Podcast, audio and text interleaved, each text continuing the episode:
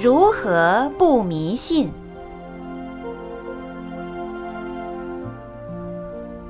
台湾民间迷信色彩很浓厚，所以导师盛开上人每到一个地方弘法，就有信众问到有关迷信的问题。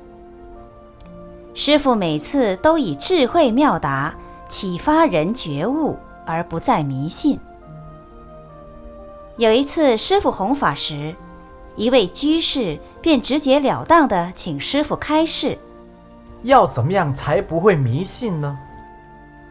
师傅举例回答说：“比如电视，是运用科学原理，以各种零件组合产生作用而来的。如果不了解它的原理，以为是神，便去拜拜，这就是迷信。又比如麦克风、扬声器，如果不了解它的原理，看见它会讲话，也以为它是神，就去拜它，这也是迷信。所以，如果是了解它的道理，就不迷信了。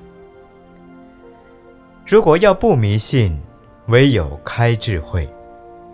要有智慧，就要皈依学佛修行，才能开智慧。